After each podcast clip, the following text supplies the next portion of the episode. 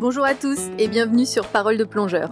Je m'appelle Christelle et j'ai créé ce podcast pour partager avec vous, au travers d'interviews, les récits passionnants des amoureux de l'océan et de plongée. J'espère que vos écoutes seront remplies de découvertes et d'inspiration. Si vous appréciez ce podcast, n'hésitez pas à laisser une note et vos commentaires pour me dire ce que vous en pensez et comment m'améliorer. Ça me fera super plaisir. Aujourd'hui, mon invité s'appelle Sandra. Sandra est la présidente de l'association Réseau Cétacés et je lui ai demandé de nous parler des cétacés et de leur protection, car c'est un sujet qui me touche particulièrement depuis que j'ai eu l'immense chance de nager et d'interagir avec des dauphins en liberté. Ces rencontres extraordinaires et ce que je découvre de jour en jour sur l'intelligence incroyable de nos alter ego marins m'ont donné envie de faire un point sur les diverses problématiques, mais aussi sur l'actualité et les victoires concernant la protection des cétacés. J'espère que cet épisode vous aidera à y voir un peu plus clair. Bonne écoute.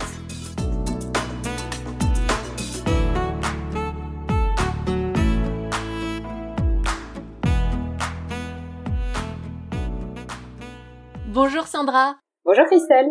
Tu vas bien? Ça va très bien, merci. Et toi? Eh ben super, je suis vraiment très heureuse que tu aies accepté de nous parler aujourd'hui de la protection des cétacés. Plaisir partagé, merci. Tu es particulièrement bien placée pour nous en parler, vu que tu es la présidente de l'association Réseau de Cétacés. Est-ce que tu pourrais tout d'abord te présenter, puis nous présenter un peu Réseau Cétacés? Bien sûr, donc euh, je m'appelle effectivement Sandra, je suis la présidente de l'association Réseau Cétacés depuis plusieurs années maintenant. L'association en elle-même existe depuis 1989.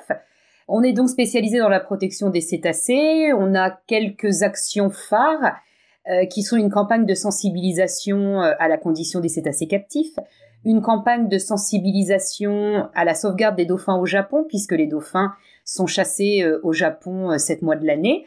on a une campagne de sensibilisation à la protection des océans, parce que protéger les dauphins et vouloir les faire sortir des bassins, c'est bien, mais il faut aussi pouvoir leur offrir un, un environnement sympa, on va dire. Voilà, donc on intervient beaucoup auprès du grand public et on intervient également énormément au milieu scolaire. Donc vous, ce que vous faites, c'est euh, vraiment de l'information au grand public oui. pour les informer de ce qui se passe. Alors c'est principalement des campagnes d'information, effectivement. On a aussi des actions terrain. On est parti notamment au Japon filmer la chasse début 2008. Mais euh, le, le gros de notre action, oui, c'est euh, de l'information. Alors, j'aimerais avoir ton avis, euh, donc au niveau de la chasse à la baleine, des tueries de dauphins ou de globicéphales. Les auteurs de ces tueries disent qu'ils chassent et qu'ils tuent euh, les cétacés pour les manger, au même titre que d'autres espèces. Mais alors, on se dit pourquoi est-ce que on pourrait manger du poisson et pas du dauphin ou de la baleine, par exemple? Personnellement, je trouve que c'est une excellente question. Euh c'est pas le cas que pour les que pour les, les dauphins et les poissons, c'est aussi le cas pour certains animaux terrestres. Pourquoi on mange du cochon et par contre on va dépenser des sommes folles en vétérinaire pour sauver son chien? Euh, C'est tout le problème d'être spéciste ou de ne pas être spéciste. Je pense que effectivement on est alors ça c'est vraiment un problème d'éducation puis après plus tard un problème de sensibilité. Je pense que effectivement quand on quand on défend un animal, on doit, on doit être sensible à la cause, euh, à la cause animale dans son intégralité. Euh, c'est mon cas. Je défends les dauphins et, les cétacés en général, mais j'ai une sensibilité euh, accrue même pour tous les animaux. Ça c'est clair. Après, elle n'existe pas chez tout le monde. C'est pas pour autant que je juge, parce qu'il est vrai que c'est comme si on essaie et qu'ensuite on était éduqué avec une liste d'animaux qu'on peut manger et une liste d'animaux qu'il faut surtout pas manger. Et je trouve que c'est une question euh, vraiment hautement philosophique euh, à laquelle j'ai pas forcément la prétention de, répondre. Euh, juste pour prendre le cas du, du, dauphin et du poisson, je pense qu'il y a un attachement particulier de l'homme pour le dauphin qu'il n'a pas pour le poisson. Ça c'est clair. Il y a des histoires qui relatent des exemples d'amitié homme-dauphin qui remontent à l'Antiquité. Il y a un espèce de lien fort et invisible. Tous les gens aiment les dauphins. D'ailleurs, c'est sa popularité qui, qui, qui le dessert. Ça, c'est évident. Parfois, on me dit, oh, tu défends les dauphins, c'est facile. Bah non, c'est pas si facile. Parce que justement, c'est un animal tellement populaire qu'on l'enferme dans des, euh, bassins de captivité. Euh, mais pour en venir à, cette question, je crois qu'on considère un petit peu le, dauphin comme notre alter ego euh, marin, qu'on a vraiment un lien très fort avec lui et que, bah, comme la plupart des gens, en plus de ça, savent que le dauphin n'est pas un poisson, on a beaucoup moins de remords à manger du poisson qu'un dauphin, mais ce que je me permets de dire aux, gens qui, qui surconsommeraient du, du, poisson, c'est qu'en en mangeant de trop, de toute façon, on est en train de dénaturer l'environnement des, des dauphins. Donc si on aime les dauphins, on essaye au moins de réduire sa consommation de poisson. Je pensais aussi sur cet aspect, c'est notamment que au final les poissons se reproduisent quand même beaucoup plus vite qu'une baleine ou qu'un dauphin et que euh, si on commence à autoriser la chasse à la baleine ou euh, au dauphin, on va avoir des espèces qui vont disparaître beaucoup plus vite. Excellent argumentaire. Ouais, ouais, ça je valide à 200% tous ces gens qui te disent euh, ouais mais de toute façon les dauphins faut arrêter de dire qu'ils sont gentils ils sont adorables. En fait c'est des salauds c'est des violeurs. Qu'est-ce que tu peux leur répondre à ces gens-là? De ne plus écouter Aurel Sad. Non je rigole parce que j'aime bien.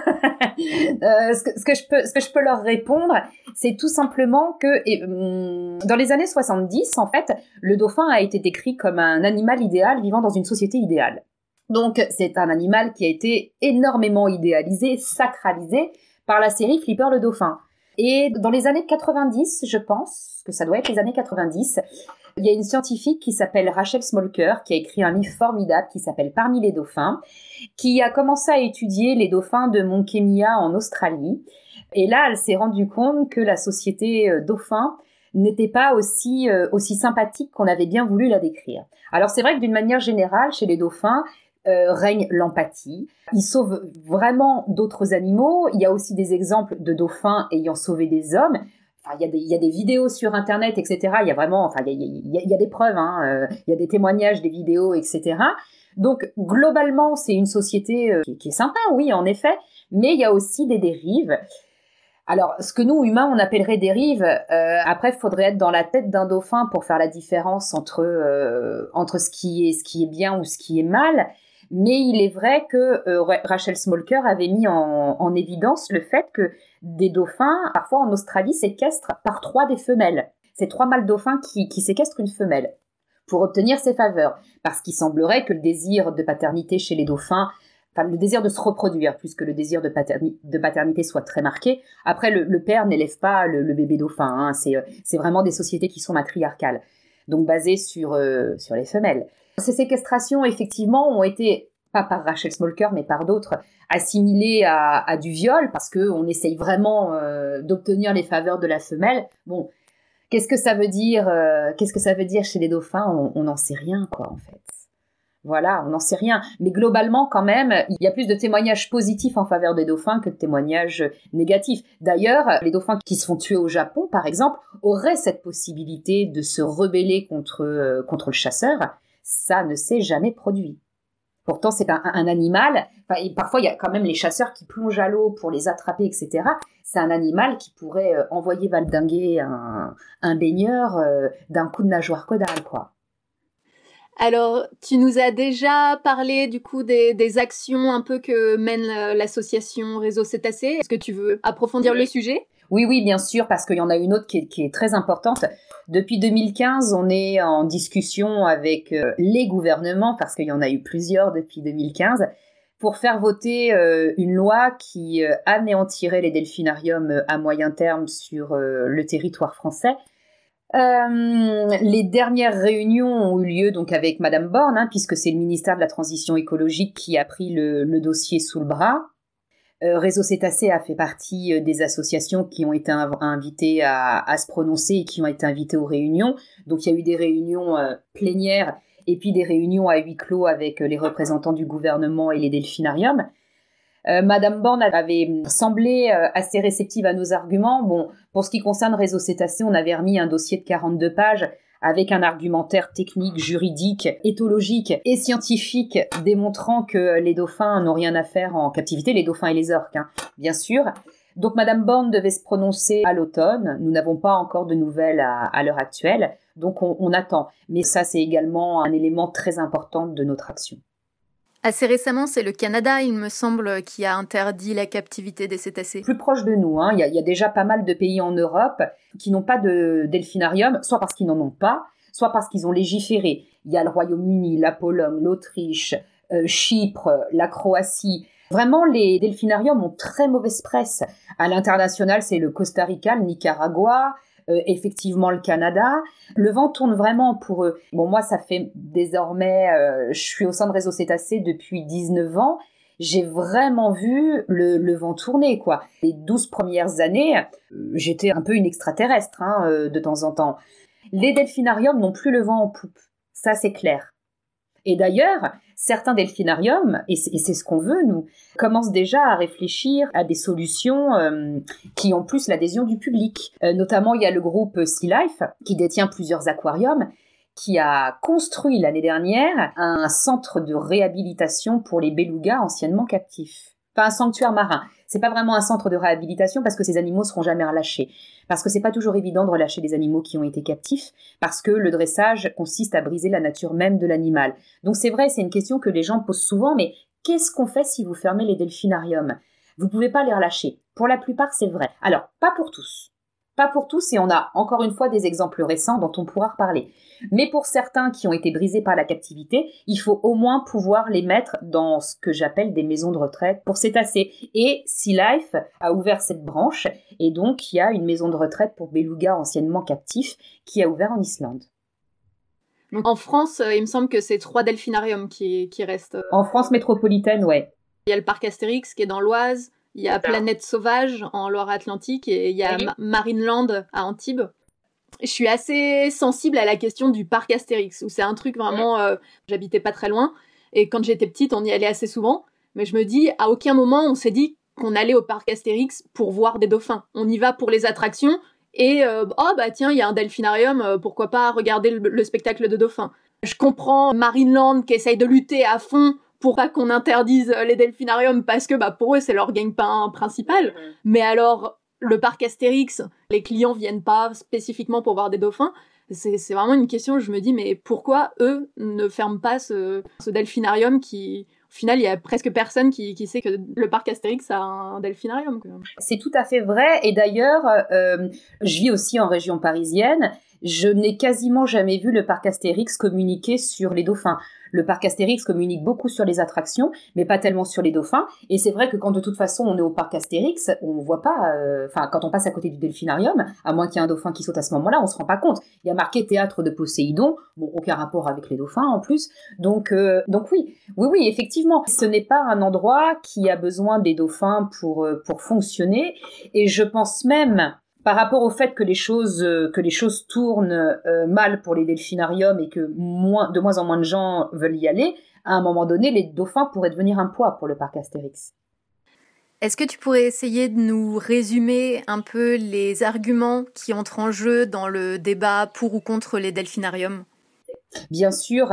Euh, ce qu'il faut savoir, c'est que dauphins et orques, bon, je ne vais pas faire le distinguo entre les deux pour pas être trop longue, mais même s'il y a des petites variations, mais ce sont des animaux qui peuvent nager plus de 100 km par jour. Ce sont des animaux qui plongent à plusieurs centaines de mètres de profondeur et, très longtemps.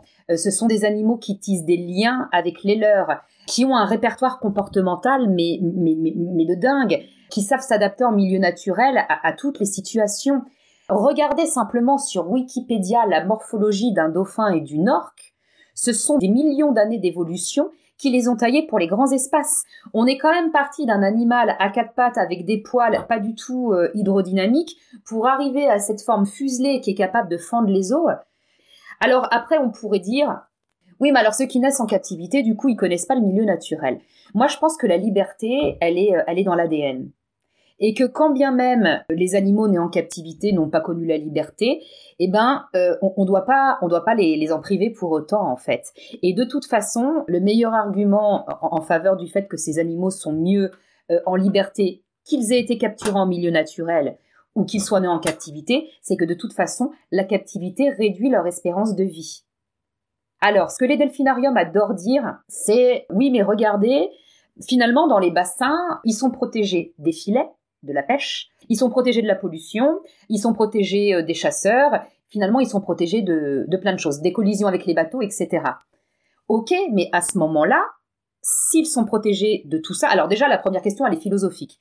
Est-ce qu'il vaut pas mieux être confronté à tous ces dangers mais vivre libre? Bon, là chacun chacun aura son, son idée. Je vais m'arrêter aux au faits en fait. À ce moment-là, si, si, les dauphins sont les dauphins et les orques sont aussi protégés que ça, comment se fait-il que l'espérance de vie ne soit pas rallongée? Et qu'elle soit égale ou diminuée. Ça veut dire que finalement, en bassin de captivité, il y a quelque chose qui se produit qui est aussi létale, c'est-à-dire aussi mortelle pour le dauphin et l'orque, qu'une conjonction de prise accessoire dans les filets, euh, pollution, euh, chasseurs, etc. C'est quand même dingue. Ces animaux ne sont pas faits pour être en captivité. Au ministère, et à Madame Borne plus particulièrement, on a remis 36 publications scientifiques, et je pense qu'on les a pas toutes, hein, 36 publications scientifiques émanant d'éminents spécialistes qui démontrent que ces animaux souffrent en captivité, sont stressés par la captivité, meurent plus tôt et de maladies dont ils ne souffriraient pas en milieu naturel. Des maladies liées à leurs conditions de cétacés captifs. Donc ok, on les protège de certaines choses, mais on les expose à d'autres. J'ai déjà entendu un argument qui est que au moins les delphinariums permettent aux gens qui n'ont pas les moyens ou la chance euh, d'aller voir les dauphins dans leur milieu naturel, de pouvoir observer des dauphins. Oui, mais alors euh, on peut pas euh, sacrifier les, dauphins juste pour que des gens puissent aller les voir en, milieu naturel. À l'heure actuelle, en plus de ça, il y a de super bons palliatifs. il y a notamment la réalité virtuelle qui a de très très bons résultats. Vaut mieux voir un documentaire à la télé. En plus de ça, en allant voir un dauphin dans un delphinarium, on n'apprend rien. On n'apprend rien de son comportement, encore une fois. C'est des animaux qui sont excessivement intelligents. Euh, s'il saute dans un cerceau, c'est parce qu'il y a du poisson euh, à la clé. Dès que l'animal exécute bien un tour, on lui donne, on lui donne du poisson. Donc malheureusement, et encore une fois, c'est sans jugement, c'est juste pour informer, des parents qui amènent leurs enfants en delphinarium apprennent simplement à leur enfant qu'un animal est prêt à sauter dans un cerceau pour avoir sa ration de poisson. Les dauphins valent mieux que ça. Vaut mieux à ce moment-là euh, emmener, son enfant dans une ferme pédagogique. Bon, tu veux voir des dauphins, je peux pas t'amener en voir en milieu naturel, euh, donc bah, je vais t'amener voir en revanche des animaux terrestres. Enfin, faut aussi se contenter de, de ce qu'on a, quoi. Et c'est le secret du bonheur en plus. Voilà. Donc, euh, et puis ces gens-là, à un moment donné, auront peut-être la possibilité de partir en vacances et d'aller en mer. Et souvent, moi, j'entends, oui, mais ça coûte cher d'aller en mer mais l'entrée dans un delphinarium, c'est hallucinant. Il y a une association, notamment euh, à l'Arc, qui au départ de Cancale, donc à moins de 4 heures de Paris, euh, emmène voir des grands dauphins, donc l'espèce qu'on voit aussi en captivité, pour moins cher qu'une entrée dans un delphinarium. Donc vraiment, je pense que les gens qui ne sont pas encore convaincus, c'est les gens qui sont encore imprégnés de la propagande delphinarium. Aller voir des dauphins, c'est loin. Moi, un jour, j'ai entendu en delphinarium, on fait des visites de veille hein, au sein de Réseau Cétacé, donc on est obligé de se rendre de temps en temps en delphinarium.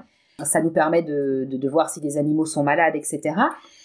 J'ai entendu un jour un, dresseur dire mais les dauphins pour aller les voir, faut aller en Floride. Pardon? Il y en a tout le long du littoral français. Mais si en plus on a la chance de sortir en mer en Méditerranée, là on peut voir en plus des cachalots, des baleines, etc. Quoi. Donc vraiment, la France est hyper bien fournie en, cétacés libres. Est-ce que tu aurais des films à nous conseiller sur ce sujet-là? Il y, a vraiment deux documentaires à voir euh, qui ont vraiment contribué à la propagande anti-delphinarium, vraiment. Euh, l'intérêt de Blackfish, donc c'est Blackfish l'orquetueuse. Euh, on peut le prêter au sein de Réseau Cétacé. si vous le trouvez pas en streaming, on peut vous indiquer où le voir, il n'y a pas de problème.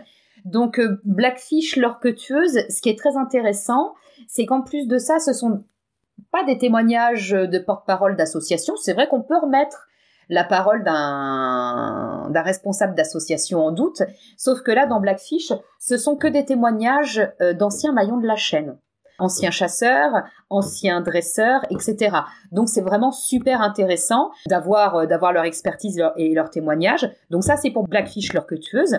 On a également The Cove la baie de la honte qui a été oscarisé en 2006 qui a été diffusé en France par Luc Besson, donc c'est quand même pas n'importe qui, Luc Besson, et qui démontre, ça aussi c'est important, le lien qui existe entre les delphinariums et la chasse aux dauphins au Japon. Comme je le disais tout à l'heure, chaque année, euh, pendant 6 ou 7 mois de l'année, le dauphin est chassé au Japon. Il est chassé pour la consommation alimentaire, mais en fait, plus personne n'a vraiment envie de manger de dauphin au Japon en plus de ça, la viande de dauphin est, polluée et elle se vend vraiment pas cher. Ça, je l'ai vu des propres yeux. C'est quelque chose comme 3 euros les 100 grammes. C'est pas, c'est pas ce qui explique d'armer tous les matins 12 bateaux pendant 7 mois de l'année avec 24 chasseurs. C'est du délire pour vendre 3 euros les 100 grammes. Sachant qu'en plus de ça, sur un dauphin, on prélève que les muscles dorsaux, donc il euh, n'y a pas beaucoup à manger sur un, sur un animal. Euh, si la chasse perdure, c'est parce que les chasseurs, du coup, euh, leur technique de chasse, c'est le rabattage. Donc, ils, rabattent en faisant beaucoup de bruit et en affolant les dauphins. Ils rabattent euh, les dauphins sur le rivage. Et là, les dresseurs des delphinariums des quatre coins du monde viennent sélectionner des animaux pour les, pour les exporter euh, dans les delphinariums du monde entier. C'est principalement à Taiji que ça se déroule, donc au Japon. C'est très particulier, euh, c'est une vision de film d'horreur. En fait, c'est une usine à dauphins captifs. Euh, c'est là-bas qu'on chasse les dauphins, c'est là-bas qu'on qu'on en tue certains, qu'on en sélectionne d'autres pour les exporter dans les delphinariums du monde entier. En attendant, on les stocke, mais on les stocke dans des trucs. Quand j'y suis allée la première fois, j'ai fait ah enfin la première fois, c'est la seule fois où j'y suis allée, je fais ah ils font de la pisciculture, donc il y a des il y a des bassins en mer pour l'élevage de poissons. Et en fait non, c'est pour y mettre des dauphins. Donc ils sont parqués dans des espèces de trucs horribles. Un peu plus loin, il y a la boucherie et enfin il y a deux delphinariums dans une ville qui compte quelques centaines d'habitants. Il y a deux delphinariums et il y a une centaine de dauphins stockés euh, dans des bassins qui, ressemblent à des bassins de pisciculture en, mer, mais proche de la côte. C'est horrible. C'est vraiment horrible. Et encore une fois, il ne faut pas que les gens minimisent le fait que, en allant dans un delphinarium, ils cautionnent la chasse, sans le vouloir bien sûr, ils cautionnent la chasse aux dauphins au Japon. Si demain il n'y a plus de demande des delphinariums, la chasse à des fins purement alimentaires ne durera pas. C'est sûr, c'est sûr. Euh, tout à l'heure, je donnais l'exemple parce que je trouve que les chiffres, c'est important. Les 100 grammes de chair de dauphin, c'est vendu euh, donc l'équivalent de 3 euros. Par contre, un dauphin dressé se vend 170 euh, 000 dollars. Voilà. Oui, donc au final, pour les personnes qui se diraient que la question des delphinariums est assez secondaire par rapport aux tueries qui ont lieu vis à -vis des dauphins, c'est en fait en résolvant cette question des delphinariums qu'on arrivera à arrêter les tueries. Exactement. Euh, c'est pour ça que nous, on a une grosse action sur les delphinariums, parce que déjà, ça reste quelque chose qui pourrait être facile à abolir. Parce que finalement, euh, Sea Life a prouvé que la reconversion était possible. Et euh, en plus de ça, oui, ça, si si si si s'il y a plus de delphinarium, il y a plus de massacre de dauphins au Japon. C'est fini. C'est aussi simple que ça. Parfois, les gens nous écrivent en nous disant mais oh j'ai vu qu'il y, avait une chasse ce matin parce que on est le relais francophone de, tout ce qui se passe là-bas en fait. Et, euh, et parfois, les gens nous écrivent en disant mais qu'est-ce que je peux faire, euh, etc. Et les gens sont surpris de la simplicité de la réponse. C'est ne pas aller en delphinarium. Vraiment. Et puis on a l'impression, alors euh, on a l'impression que ces chasses, au final, euh, c'est exclusivement au Japon, euh, que le Japon, de toute façon, c'est aussi ceux qui, qui font la chasse à la baleine, enfin que c'est les méchants mais beaucoup plus près de nous, il y a, des pays européens qui cautionnent ça. Oui, et c'est bien d'en parler euh, parce que euh, encore une fois, c'est une minorité hein, qui, euh, par rapport à la chasse aux dauphins, c'est une minorité qui chasse au, Japon. moi, je trouve que ça reste malgré tout un pays extraordinaire et exceptionnel. Donc vraiment, on ne peut pas condamner toute la toute la nation, ça c'est clair. Et effectivement, à deux heures de vol de Paris, aux îles Féroé, euh, qui appartiennent au Danemark mais qui sont indépendantes pour tout ce qui est ressources halieutiques, on, tue les globicéphales. Alors euh, là, ça n'a plus, aucun rapport avec les delphinariums. Là, c'est... Euh, moi, j'appelle ça les prétextes, les prétextes pseudo-virils.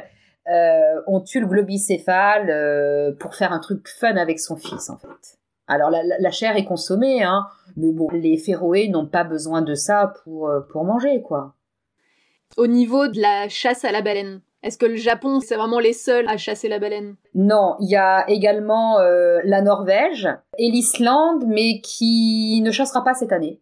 Donc Japon, Norvège, Islande. L'Islande a déclaré donc qu'elle ne chasserait pas cette année puisque de toute façon, euh... enfin moi j'ai l'impression que euh, c'est lié au fait que bon la, viande ne s'écoule pas chez elle et qu'elle n'arrive plus à l'exporter au Japon puisque le Japon a repris la chasse commerciale dans, dans ses eaux. Donc euh, voilà, finalement le fait que euh, c'est bizarre hein, comme quoi tout est lié.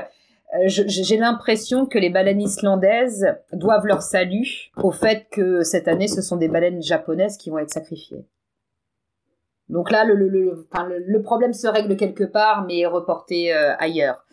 Mais oui, effectivement, en, Europe, encore une fois, c'est vrai qu'on désigne souvent les pays asiatiques, euh, mais regardons ce qui se passe chez nous, quoi. On a quand même deux pays baleiniers, euh, les Féroé qui chassent, qui chassent le globicéphale, une mentalité qui a du mal à changer en France et en Espagne par rapport au delphinarium. On est loin d'être parfait. Hein. En ce qui concerne la chasse à la baleine, les, baleines, au final, est-ce que la viande est consommée? Pourquoi est-ce qu'on chasse? Oui, oui, c'est uniquement pour, euh, pour sa chair. C'est uniquement pour la consommation alimentaire. Sur le marché européen, on en consomme? Oui, en Norvège. Alors pour l'Islande, je sais pas, mais je sais qu'en Norvège, on en propose aux touristes. Très facilement. Très très facilement. Et au niveau des, législations sur la chasse à la baleine, on en est où? En fait, on a une commission qui régule la chasse à la baleine, mais à laquelle on peut adhérer ou pas. voilà, c'est ça le problème. Donc, euh, bah, le Japon, euh, l'Islande et la Norvège n'adhèrent pas à ce qu'on appelle la, Commission baleinière internationale, ce qui leur permet de poursuivre leur activité de chasse commerciale à la baleine en toute impunité. C'est aussi simpliste que ça. Puis pendant un moment, le Japon ne faisait plus de chasse commerciale et faisait ce qu'ils appelaient de la chasse pour euh, la recherche scientifique, parce que justement, il y avait l'unanimité. Donc les scientifiques disaient qu'il y avait beaucoup d'espèces qui étaient sur euh, le point de, s'éteindre, je crois, enfin qui étaient en, voie de disparition, et que dans la mesure où on a arrêté cette pêche massive, cette chasse de la baleine, il y a beaucoup d'espèces qui sont revenues dans l'océan et donc, bah, maintenant, on se dit, bah, c'est bon, les baleines se sont reproduites, il y en a plein les océans, on peut retourner les, chasser. Alors, c'est valable, c'est valable pour certaines espèces, pas pour toutes. Certaines espèces de baleines ne s'en remettront jamais. Mais oui, c'est un peu ça. C'est un peu ça. Et moi, j'assimile ça à de l'élevage. Alors, si, si on laisse une espèce euh, se reproduire pour d'un seul coup aller, euh, aller la tuer, c'est, oui, oui, c'est quand même, c'est quand même assez étrange. Mais c'est ça. Euh, c'est exactement ça. Donc du coup, effectivement, le, Japon avant adhérait à la CBI, à la Commission baleinière internationale, et du coup, il prétendait chasser pour des raisons euh, scientifiques. Bon, ce qui est complètement, encore une fois, euh, je, débile, désolé pour le terme, j'en trouve pas d'autre, dans la mesure où on apprend assez de choses des animaux en faisant des biopsies, en faisant des, en prélevant euh, les peaux qui se desquament à l'eau ou grâce aux échouages. On apprend déjà une infinité de, de, choses sur les animaux. On n'a pas besoin d'aller les tuer pour les étudier. Ça, moi, c'est quelque chose que je peux pas concevoir. Euh, c'est clair. Donc euh, le Japon pendant des années a chassé euh, donc sous, sous ce prétexte. Et puis à un moment donné, quand même, il y a la cour. C'est un sketch. La Cour internationale de justice a dit, voilà, leur, plan d'étude s'appelait soi-disant JARPA. Donc la Cour internationale de justice a dit, bon bah oui, mais enfin, ça fait des années que vous chassez la baleine. Je résume la situation. Hein. Ça fait des années que vous chassez la baleine. Faudrait peut-être nous, nous, nous, pondre quelque chose de, de, scientifique, quoi, en fait. Et le Japon a dit, ah bah oui, oui, d'accord, bon, on, on chassera pas la baleine l'année prochaine, on, on, va bien revoir euh, effectivement ce qu'il faut qu'on apprenne sur les baleines, etc., etc. Puis je crois que complètement perdu par rapport à, à ça. Maintenant, il, ose revendiquer que la chasse est commerciale. Donc il a repris la chasse commerciale, mais en fait, le Japon n'avait jamais stoppé la chasse. C'est vrai, quand la news est, sortie, bon, elle a été massivement relayée par la presse, les gens ont dit Ah, les Japonais reprennent la chasse. Non, ils l'avaient jamais arrêté. Avant, ils chassaient pour un motif scientifique. Et maintenant, ils, revendiquent bien de chasser. Ce que nous, on savait depuis des années, quoi. Nous et d'autres, hein, euh, qui chassent pour, pour des, euh, bien pour des raisons commerciales. On a abordé tous les sujets qui nous viennent euh, vraiment en premier à l'esprit quand on parle de la protection des cétacés, donc euh, la chasse à la baleine, les tueries des dauphins, les delphinariums. Est-ce qu'il y a euh, d'autres sujets qui sont préoccupants et auxquels on ne pense pas forcément immédiatement? Ah oui, il y a notamment, on commence à en parler de plus en plus, il y a la pollution sonore. Les cétacés euh, souffrent de la pollution sonore parce que euh, le sens le plus développé chez eux, que ce soit les baleines ou, les dauphins ou les orques ou les cachalots, hein, le sens le plus développé chez eux, c'est l'ouïe. Et ils ont besoin de ce sens euh, pour, pour vivre. Et malheureusement, avec le bruit qu'on fait dans les océans, on perturbe les cétacés, on perturbe leur quotidien, on perturbe probablement leurs opérations de chasse, on perturbe leur reproduction. Et c'est principalement, ah, il y a un documentaire qui est assez bien fait qui s'appelle Sonic Sea. Euh, S-O-N-I-C plus loin euh, S-E-A comme la mer en, anglais, qui parle de la pollution sonore et qui indique que euh, c'est principalement en fait la marine marchande qui est source et génératrice de bruit par rapport aux cétacés. Ce que j'ai bien aimé dans ce documentaire, c'est que naturellement il fait un constat alarmant, mais que on voit bien que les usagers de la mer n'ont pas l'intention de faire du mal aux cétacés C'est juste qu'il y a un problème d'information en fait. Visiblement, pas mal d'entre eux euh, se penchent sur des solutions pour réduire euh, le bruit des moteurs, etc. Donc c'est pas un documentaire trop triste. Mais ça, ça reste un réel problème, la pollution sonore. On peut parler également du, du whale watching. Euh, le fait d'aller observer les cétacés en milieu naturel, c'est une activité qui s'est développée. Moi, je suis plutôt euh, plutôt pour parce que je trouve que c'est extraordinaire de voir et bon, tu le disais en, début euh, d'interview, c'est extraordinaire de voir ces animaux évoluer en, milieu naturel. Je trouve que c'est voilà, ça devrait ça devrait être à la portée de tous ceux qui ont envie de le faire, mais il faut vraiment le faire par contre dans des conditions qui sont respectueuses des animaux. Le mauvais whale watching, euh, celui qui ne respecte pas l'animal, celui qui ne respecte pas la charte d'approche, parce qu'il y a des chartes d'approche des cétacés, lui peut nuire gravement à la santé des, cétacés. Sur le site de réseau cétacés, par exemple, on recense les bons whale watchers, les gens, euh, les gens sérieux, euh, voilà, mais, bien faire attention avant de pratiquer cette, activité, qu'on s'adresse à la bonne personne. En France, il y a l'association, enfin je pense que c'est une association, mais l'entité Souffleur d'écume, qui a mis au point un label et donc, en allant sur son site aussi, il est possible de, euh, de voir euh, quels sont les, les bons whale watchers. Depuis quelques mois, il y a Sea Shepherd qui mène une campagne euh, en France en rapport à tous ces dauphins, ces milliers de dauphins qui sont retrouvés morts sur les côtes françaises. Alors là, on parle de prises accidentelles. Les prises accidentelles, c'est les prises dans les filets de pêche. Ça veut dire qu'elles sont pas voulues par les pêcheurs, mais qu'elles sont nombreuses malgré tout. Ça, sacré fléau aussi. Et, vu le nombre de pertes que ça cause chez les cétacés, euh, c'est vrai qu'il est difficile d'aller faire la morale aux autres. Hein, encore une fois, euh, en France, on est loin, on est loin d'être des saints. Hein. Est-ce que Réseau Cétacés et toutes les associations de protection des cétacés arrive tout de même à avoir un impact, à avoir des résultats concrets? Oui, il y a, pas mal de résultats visibles, mais euh, euh, c'est au niveau mondial. Euh, pour reprendre pour reprendre le cas de la France, on a quand même obtenu que le gouvernement se penche sur une nouvelle loi plus contraignante pour les delphinariums. En 2017, on avait d'ailleurs obtenu gain de cause. On avait obtenu un arrêté qui condamnait les delphinariums à moyen terme puisqu'il interdisait la reproduction des cétacés captifs et il interdisait de toute façon le renouvellement de la population captive. Donc, ce qui voulait dire que une fois que la lignée actuelle euh, serait décédée, bah, il n'y aurait plus de dauphins euh, et d'orques captives. Malheureusement, il y a un vice de procédure qui s'est glissé dans, dans l'arrêté qui a été annulé par le Conseil d'État. Mais le Conseil d'État n'a pas a vraiment juste annulé cet arrêté pour vice de procédure. Hein, il n'est pas revenu sur la légitimité ou non de, de maintenir des cétacés captifs. Plus récemment, il y a eu quelque chose, euh, quelque chose de génial. Ça, c'était un bel effort collectif de toutes les associations. Depuis de longs, longs mois, euh, il y avait plusieurs orques et plusieurs belugas qui étaient captifs de ce qu'on appelait la prison des baleines. Ils étaient détenus dans des conditions mais absolument abominables que moi je vais vais pas décrire. Je laisse le choix à qui il veut de taper prison des baleines sur YouTube et de voir euh, de voir dans quoi étaient détenus ces animaux. Et euh, l'effort collectif des différents défenseurs des dauphins a fait que ces animaux ont été libérés, quoi. Ça, c'est quand même un truc de dingue. Alors qu'ils devaient être euh, revendus et à prix d'or, ces animaux ont été libérés. Et, euh, c'est en ça que je voulais faire aussi un parallèle avec ce que je disais tout à l'heure. Ces animaux ont été libérés après une très très courte période de réadaptation. Et pourtant, ils se réadaptent très très bien à leur milieu naturel parce qu'ils sont, ils sont pucés, enfin, ils ont, ils ont des balises.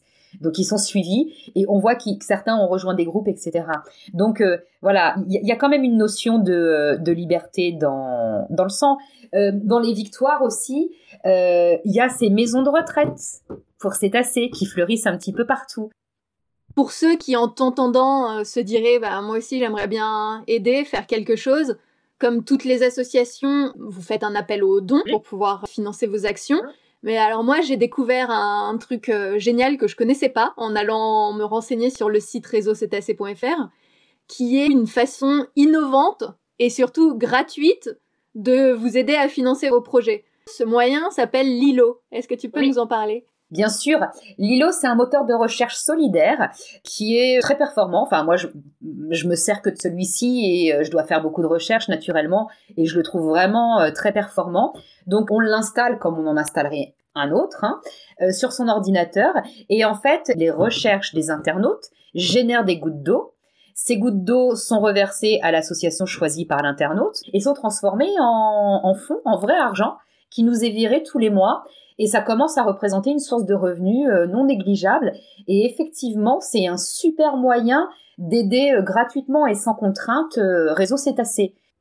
Alors, il y a encore pas mal de sujets qu'on pourrait aborder qui touchent particulièrement les cétacés, comme la surpêche, la présence de plastique dans les océans. Mais on va éviter que cet épisode soit trop long, alors je vais juste te demander si tu veux ajouter une dernière chose avant de terminer la discussion. Ah oui, il y a notamment proposé à Réseau Cétacé une intervention scolaire. Elles sont gratuites en Ile-de-France, totalement gratuites. Il y a un programme d'information et un programme ludique.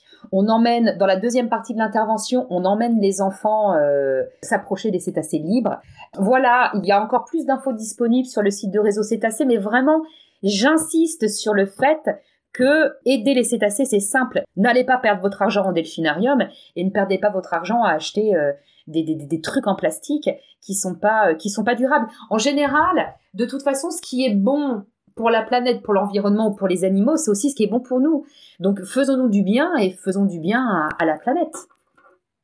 Bon, bah je crois qu'on en a déjà dit pas mal. Merci beaucoup. Je t'en prie.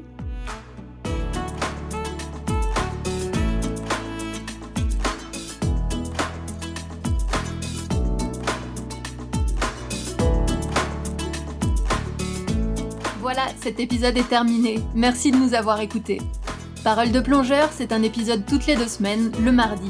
Alors pour ne rater aucun épisode, abonnez-vous au podcast et surtout dites-moi ce que vous en pensez. C'est ce qui va finalement m'aider à améliorer mes interviews. Vous pouvez aussi trouver des photos de mes invités et des informations utiles sur le podcast, sur la page Facebook Parole de plongeur et sur le site internet www.paroledeplongeur.com. Si vous avez une histoire à me raconter, que votre parcours peut inspirer les autres ou que vous souhaitez aborder un sujet en particulier, contactez-moi à info at paroledeplongeur.com. Un grand merci à Frédéric Bro pour l'aide qu'il m'apporte pour la réalisation de ce podcast. Et merci également à Sacha Ende qui a composé la musique que vous entendez. À très bientôt!